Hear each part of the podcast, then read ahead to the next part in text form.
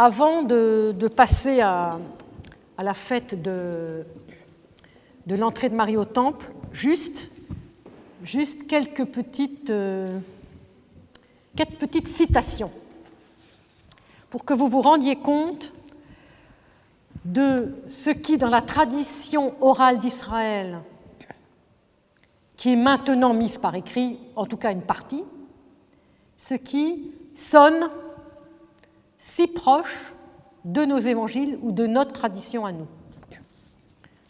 Deutéronome et Lévitique, donc dans la Bible, tu aimeras le Seigneur ton Dieu et tu aimeras ton prochain. Talmud, le traité Shabbat 133b, Voulez-vous glorifier Dieu? Soyez comme lui, juste, charitable et miséricordieux. Ça vous dit rien? Soyez donc miséricordieux comme votre Père est miséricordieux.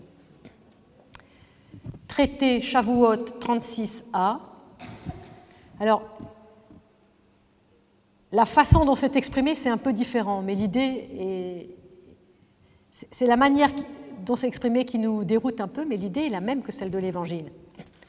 Oui est un serment, non est un serment. Oui est un serment, non est un serment, que votre oui soit oui, que votre non soit non. Yoma 85b, alors écoutez ça. Le Shabbat vous est donné, mais vous n'êtes pas donné au Shabbat. Le Shabbat est fait pour l'homme et non l'homme pour le Shabbat. Donc le Shabbat vous est donné, mais vous n'êtes pas donné au Shabbat. Vous comprenez le sens le Shabbat est au service de l'homme. Ce n'est pas l'homme qui doit être asservi au Shabbat. Ça, c'est déjà présent dans la tradition juive. Donc vous comprenez que toutes les disputes de Jésus avec certains, je dis bien certains pharisiens concernant le Shabbat, on voit bien que ce n'est pas, pas des choses qui sont, euh, qui sont euh, nouvelles. Il y, a, il y a un fond commun qui est quand même le même, qui est l'homme n'est pas asservi au Shabbat. Le Shabbat est pour lui.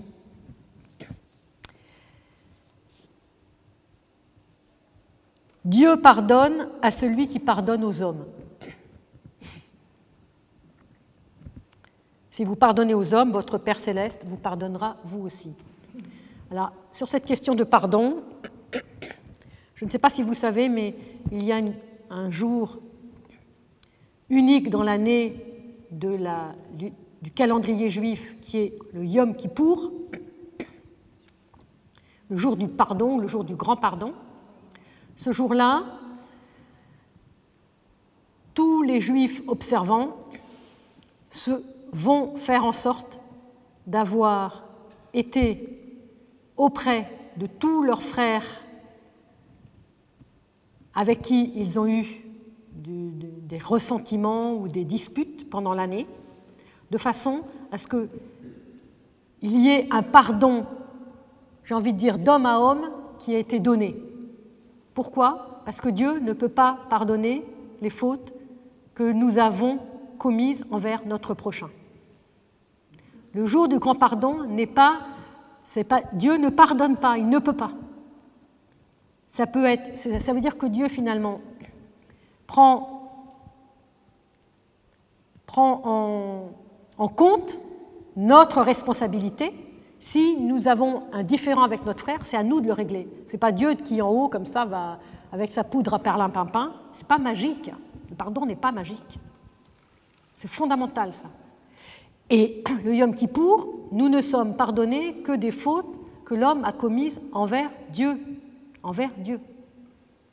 Nous ne sommes pas pardonnés des fautes commises envers notre prochain. C'est à nous d'aller trouver notre prochain. D'accord? Et c'est la raison pour laquelle c'est très important, pendant toute la période qui précède Kippour, entre guillemets, il y a 40 jours pratiquement, il y a tout le, tout le mois des Louls, plus les 10 jours depuis euh, Rosh Hashanah, où on se prépare pour Yom Kippour, le grand jour de l'année, le jour 1 de l'année, le jour le, plus saint jour de toute l'année liturgique. Ce jour-là, si on veut être pardonné par Dieu, il faut d'abord avoir soi-même pardonné à ses frères et s'être fait pardonner par son frère de nos propres manquements. Donc ça, c'est très important. Donc, euh, donc Dieu pardonne à celui qui pardonne aux hommes. Si vous pardonnez aux hommes, votre Père céleste vous pardonnera aussi. Bah oui, c'est la même logique. Un traité qui s'appelle Baba Batra, 15b. Si on te dit ôte cette paille de ton œil, réponds ôte la poutre du tien. Alors là, on a l'impression qu'on est à l'envers, mais c'est toujours la même idée. Il y en a un, il a une poutre, et l'autre, il a une paille. Sanédrine soit plutôt le persécuté que le persécuteur. Heureux les persécutés. Sota, de la mesure dont l'homme se sert, on la le lui mesurera. Là, ça ressemble comme deux gouttes d'eau. Hein. Bechahot 34b, là où se tiennent les répentants, les justes les plus parfaits peuvent se tenir. Là où se tiennent les repentants, les justes les plus parfaits peuvent se tenir. Et si on devait le mettre en face de quelque chose au niveau du Nouveau Testament, il y aura plus de joie dans le ciel pour un seul repentant que pour quelques justes qui n'ont pas besoin de repentance. Donc là, on voit l'inflexion. L'inflexion. Hein, il y a une petite nuance. Il faudrait, pareil, on pourrait reprendre chacune de ces formules et puis aller voir de manière plus précise l'inflexion de l'Évangile. ce qui est important, c'est de voir qu'on est sur une même, sur une même dynamique hein, dans les relations euh, entre nous. Les justes seront appelés un jour du nom du Seigneur. La terre est semblable à une auberge c'est la morale céleste qui est la vraie demeure. Que tous vos actes soient accomplis pour l'amour de Dieu.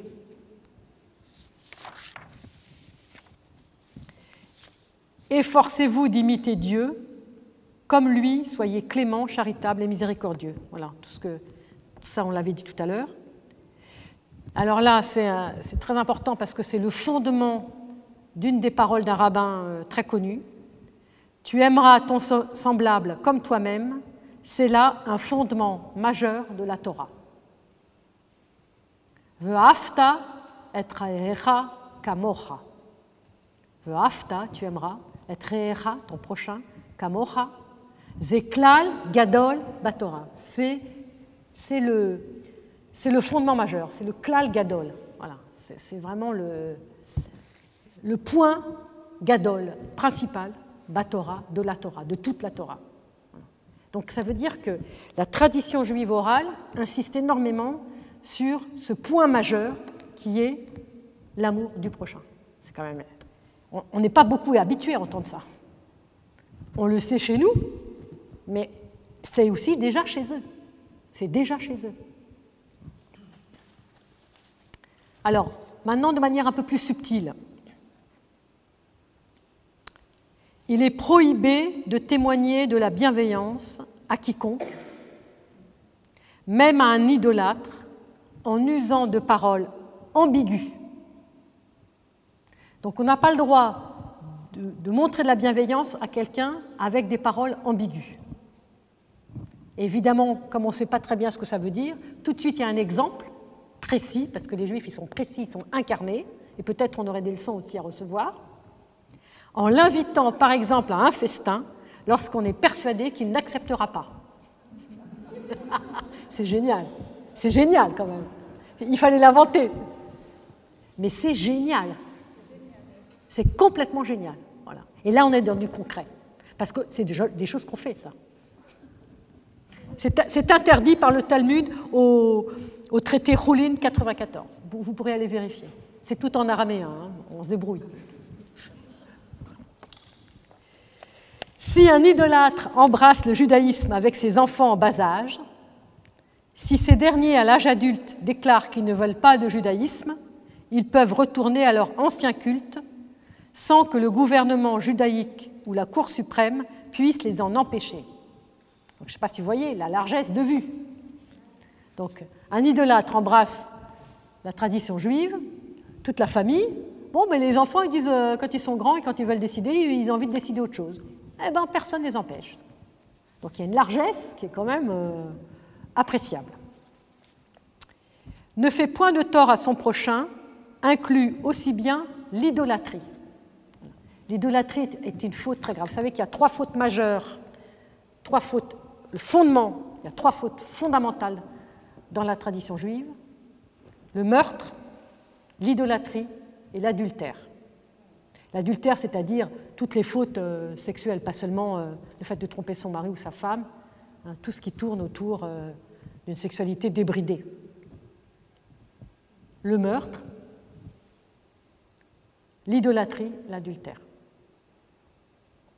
C'est trois fondements, c'est-à-dire que pour ces trois fautes-là, qui sont des fautes majeures, il est permis, et c'est la seule raison, il est permis à un juif de donner sa vie.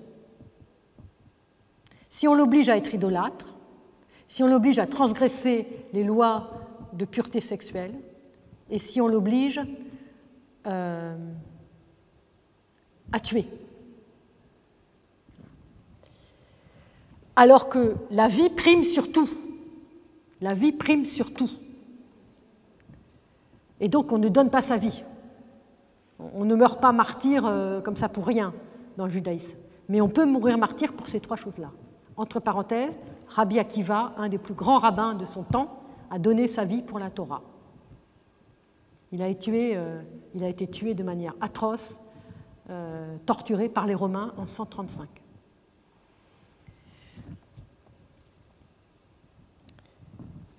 Ne soyez pas Simon le juste dit la parole suivante. Ne soyez pas comme des esclaves qui servent leur maître sous leur maître, à condition de recevoir une récompense. Tiens, on a déjà entendu ça quelque part. C'est dans, les... dans le Talmud. Hein. Ne soyez pas comme des esclaves qui servent leur maître à condition de recevoir une récompense, mais soyez plutôt comme les esclaves qui servent leur maître sans s'attendre à recevoir de récompense et que la crainte du ciel soit sur vous. Cette phrase fait partie des Pirkei Avot dont je vous ai parlé tout à l'heure, des chapitres des Pères. Alors, je vous ai parlé tout à l'heure des deux écoles, Rabbi Hillel, l'école de Hillel et l'école de Shammai, Rabbi Shammai. La tradition rabbinique raconte qu'un jour, un païen, attiré par, euh, le judaïsme, veut se faire prosélyte.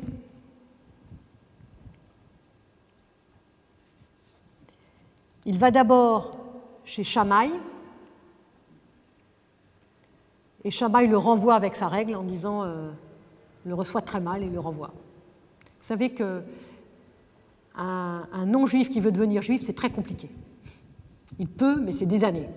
On le met à l'épreuve, euh, c'est très très long. Donc il faut vraiment le vouloir. On a déjà l'exemple avec Shammai et Hillel. Lui, il n'est pas du tout découragé, il va voir Hillel, l'école d'en face. Comme il sait qu'ils ne sont jamais d'accord, il va se dire, il y en a un qui me renvoie, l'autre, il va me recevoir. Donc il va chez Hillel, et il lui demande à Hillel il veut aller vite, il lui demande écoute, explique-moi toute la Torah, le temps que je, tienne sur un pied. Donc je ne sais pas si on tient très longtemps sur un pied, peut-être dix minutes, euh, peut-être pour d'autres une demi-heure, mais je veux tout savoir le temps que je tienne sur un pied. Et il lui répond Ce que tu ne veux pas qu'on te fasse, ne le fais pas non plus à ton prochain. Voilà toute la Torah, le reste n'est qu'interprétation va et étudie. C'est génial. Ce que tu ne veux pas qu'on te fasse, ne le fais pas à ton prochain. Nous l'avons déjà quelque part dans l'évangile de Luc, n'est-ce pas? Donc, cette phrase des Pirkei Avot, qui a été écrite après l'évangile de Luc, elle est déjà présente avant dans l'évangile de Luc. C'est là où je dis, pour des historiens, c'est très précieux parce qu'on a une trace écrite de quelque chose qui sera écrit bien après. mais qui circulait en tradition orale depuis bien avant. Bon voilà, c'était juste pour conclure en quelques minutes euh, ce, panorama un peu large, comme ça, sur lequel on pourra revenir au niveau des détails sur certains points qui me semblent évidemment importants.